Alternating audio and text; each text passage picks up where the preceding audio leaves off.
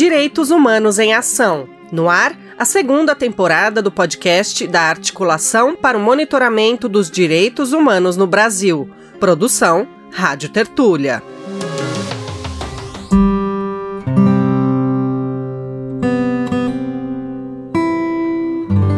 Quem olha a rica biodiversidade do oeste baiano não imagina a violência que ocorre cotidianamente contra as matas, os rios e os povos de fundo e fecho de pasto que ficam a 800 quilômetros de Salvador e vivem e trabalham ali com a criação de animais, extrativismo e agricultura. As famílias camponesas denunciam que, apesar de lidar com conflitos no campo há décadas, em 2022 houve um acirramento dos ataques por parte de fazendeiros e grileiros. Essas comunidades tradicionais de fundo e fecho de pasto da região de Correntina e Santa Maria da Vitória, na Bahia, têm sofrido constantemente ameaças e expropriações de fazendeiros. Eles são conhecidos como fecheiros, povos tradicionais que criam gado e sobrevivem do extrativismo e da agricultura de subsistência. José é o nome fictício do representante do fecho de pasto Vereda da Felicidade. Ele não quis ser identificado por questões de segurança. Ele é dessa região e relata que estão ocorrendo bloqueios de estradas e circulação de pistoleiros pelos territórios. As ameaças, elas são diárias. É barrigada que faz no meio das estradas para nós não ter acesso ao fecho, é árvore derrubada no meio do caminho, é eles transitando o tempo todo dentro do fecho com armas. A gente tem amor pelo território, que a gente trabalha nele, que desde a época do, dos nossos antepassados. A jovem Beatriz Silva, também moradora da região, reforça que nos últimos anos essas pequenas propriedades convivem com o medo e o terror. O agronegócio, ele simplesmente chega em nosso território, ele invade, ele apropria, ele desmata, ele, ele oprima a voz do povo, é, o modo de vida do povo. E aí a gente vem percebendo justamente isso quando o povo já não se sente mais seguro dentro do próprio território. Tem medo de estar naquele espaço porque tem pessoas tem um sistema organizado que explora e que mata mesmo, mata nossas águas, as nossas terras e chega a matar o povo. Tem é, esses casos né, de morte pelo agronegócio aqui na região. Além dos ataques denunciados pelos moradores, também foram registrados destruição de ranchos, morte de animais e ações que contribuem para a devastação do bioma e do modo de vida secular. Eu sou Annelise Moreira, repórter, e te levo nesse quinto episódio da temporada para conhecer as reivindicações das comunidades tradicionais de fundo e fecho de pasto na Bahia e que vem lutando contra a violência provocada pelo agronegócio. Antes de entender as sucessivas violências que as comunidades tradicionais estão vivendo no oeste da Bahia, é importante esclarecer o que são e como vivem as comunidades de fundo e fecho de pasto que vamos abordar ao longo deste episódio.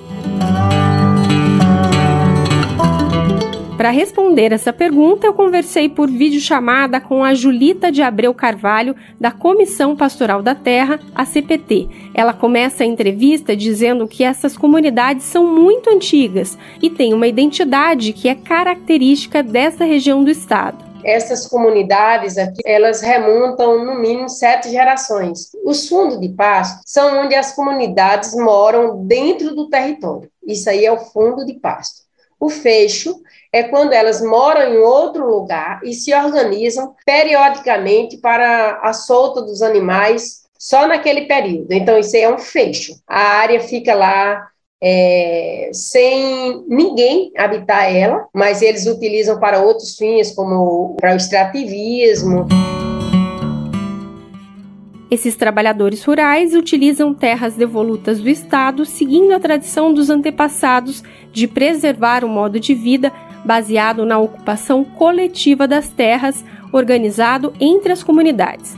Eles têm como atividade principal a criação de animais soltos que se alimentam da própria vegetação nativa, especialmente bovinos nessa região da Bahia. Eles também praticam o extrativismo de frutos do cerrado e utilizam as plantas medicinais próprias do bioma para a cura de diversas doenças. Uma das cidades dessa região que ficou bastante conhecida foi Correntina, que chegou ao noticiário em novembro de 2017, quando mais de mil camponeses protestaram indignados com o desvio da água do rio Arrojado para a irrigação da fazenda Igarashi. A polícia está investigando a invasão de uma fazenda no oeste da Bahia. O protesto contra o sistema de irrigação terminou em vandalismo. Diferente do vandalismo, como parte da mídia veiculou, a reação da população de Correntina foi resultado de uma pressão que se acumula há quatro décadas, com a crescente apropriação de terras públicas por grandes fazendas processo chamado também de grilagem. Eu conversei também com uma jovem, a Beatriz Silva de Souza, da comunidade Brejo Verde, no município de Correntina, oeste da Bahia. Atualmente, ela está no município de Barreiras, cursando licenciatura em História. A jovem moradora afirma que as comunidades, ao longo dos anos, fazem um alerta para as consequências socioambientais, como a seca e a contaminação de rios e os modos de vida tradicionais. Beatriz disse que aprendeu que é imprescindível a resistência para defender esses territórios e o despertar para a luta ocorreu justamente em 2017, nesse momento em que houve um levante da população de Correntina contra a captação de água irregular pelo agronegócio. A história de Correntina é a história de um povo que é guardião mesmo das suas águas, das suas terras, porque vê que mulheres, homens, jovens, adultos e até idosos vão defender mesmo, sabe? Porque foi um momento que a gente estava gritando por socorro mesmo, a gente já não aguentava mais ver os nossos rios secando dia após dia. E isso é visto, né? Isso é visto com frequência. Quando a gente vê que um riacho seca ou, ou um canal seca, é, e aí vê que a, a, minha comunidade ainda tem nascentes preservadas, tem cerrado preservado, os gerais, a fauna e a flora preservada, isso é motivo sim para lutar, sabe? Para resistir e resistir também, né? Ao todo, são quase 500 famílias de 20 comunidades de fecho e fundo de pasto que vivem em áreas conhecidas como Capão do Modesto, Porcos, Guará e Pombas, Cupim, Vereda da Felicidade, Bois, Arriba e Abaixo. Elas têm enfrentado intimidações e ataques de grileiros e convivem com a constante violência no oeste da Bahia esses ataques datam desde 1970, mas foram intensificados durante os quatro anos de governo Bolsonaro. É o que explica a Julita, da Comissão Pastoral da Terra. E a violência, Julita, parte de quem? E por que eles estão sendo mais violentos neste momento? O motivo é a disputa pela terra e pela água, porque esses territórios aqui no oeste, eles são territórios em locais muito estratégico do ponto de vista das águas. São nascentes e áreas de, de recarga, e muitos em margem de rios é, caudalosos e permanentes, que causa esta, esta cobiça por parte do capital, que não é um capital também pequeno, é um capital estrangeiro que também está aqui nessa disputa direta junto a essas comunidades. Filho de um fecheiro, José vive e trabalha próximo à Correntina, oeste da Bahia. Ele relata que começou a aprender a atividade pastoril de animais ainda criança.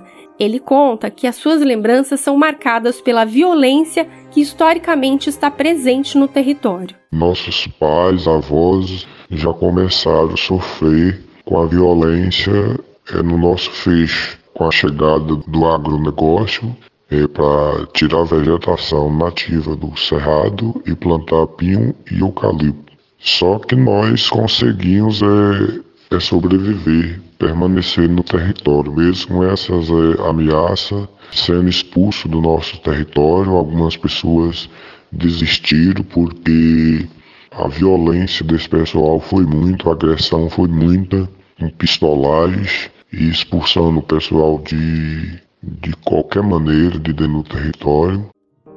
No primeiro semestre de 2022, a Comissão Pastoral da Terra registrou 759 ocorrências de conflito no campo no Brasil, envolvendo mais de 113 mil famílias. Esses números são majoritariamente por conflitos de terra, cerca de 601 ocorrências, e também por conflitos pela água, com 105 ocorrências. A Bahia está em terceiro lugar no ranking de violência no campo. João, que também não quis ser identificado, conta que os ataques mais recentes ocorreram no final de 2022 por pistoleiros que atuam na região. Destruíram a nossa cerca, a gente fez a cerca de novo, cortaram toda a nossa cerca.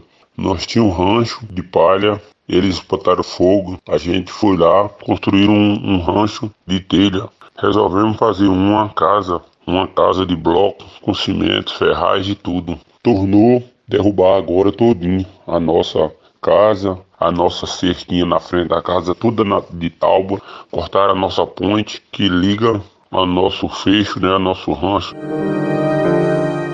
E além da destruição de ranchos e cercas, João foi abordado por pistoleiros e foi ameaçado de morte, situação que tem se tornado cotidiana não só para o seu João, mas que se repete com outros trabalhadores. Que é o dia 13 de outubro, eu fui abordado por cinco homens armados, fizeram eu tirar o meu gado com menos de cinco minutos e me dando tiro do meu lado, me ameaçando, me xingando de tudo quanto é coisa. Os meus colegas estão sendo ameaçados. A gente não tem mais para onde recorrer. Tá com gado lá dentro, não pode ir lá ver o nosso gado. Tem gado morto lá dentro. Estão matando o nosso gado. É clamor, é clamor mesmo.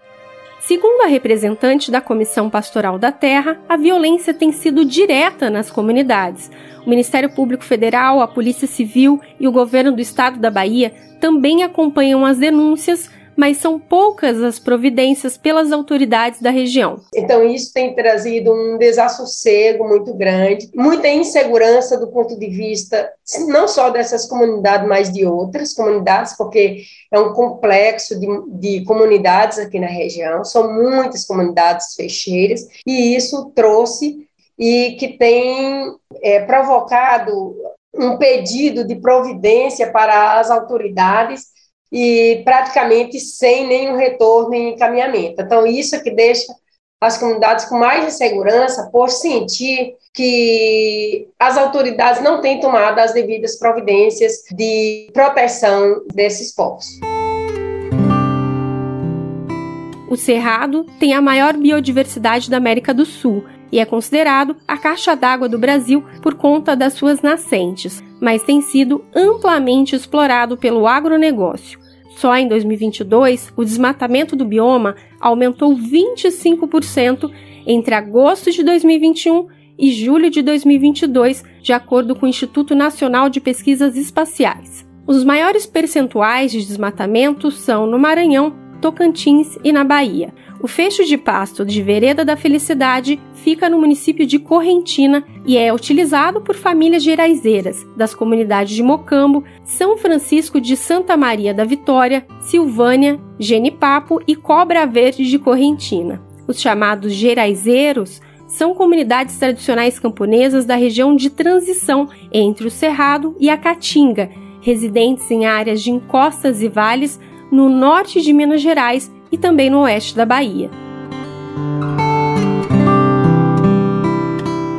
O fecheiro José reforça que a luta é também pela preservação do bioma que está tão ameaçado.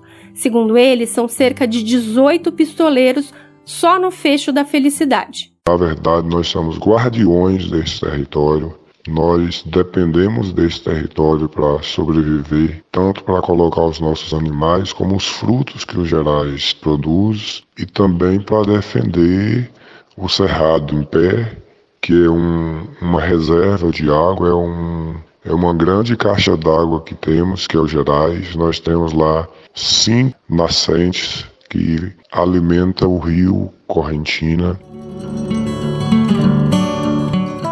Bia explica que um dos desafios é conscientizar os jovens como ela, que é preciso defender o território, mas muitos deles já caíram no discurso do agro o agronegócio ele acaba roubando até nossos jovens, porque em nome desse desenvolvimento que é tão pregado pela mídia, isso atrai muitos jovens da zona rural, né? A minha comunidade é um reflexo disso.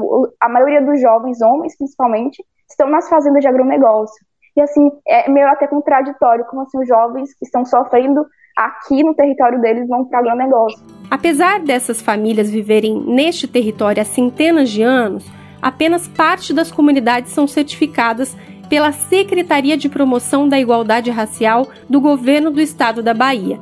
Todos aguardam regularização fundiária, instrumento importante para a autoafirmação desses povos tradicionais nessas áreas. Em sessão especial em defesa dos territórios do Cerrado no Tribunal Permanente dos Povos em 2021, o caso dos fundos e fechos de pasto do oeste da Bahia foi considerado a expressão dos crimes de genocídio e ecocídio, ou seja, danos graves e duradouros ao meio ambiente no Cerrado. Neste episódio, você ouviu áudios da TV Globo. Ninguém vai morrer de sede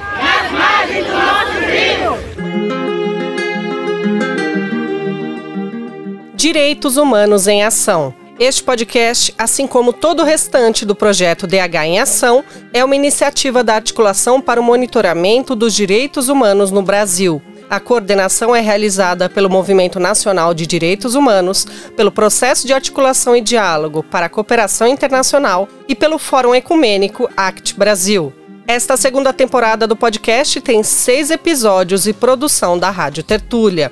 O roteiro, produção e narração são de Anelise Moreira. A edição é de Beatriz Pasqualino, que coordena este podcast junto de Manuela Nunes, Enéas da Rosa e Gilney da Silva. A sonorização é de Adilson Oliveira.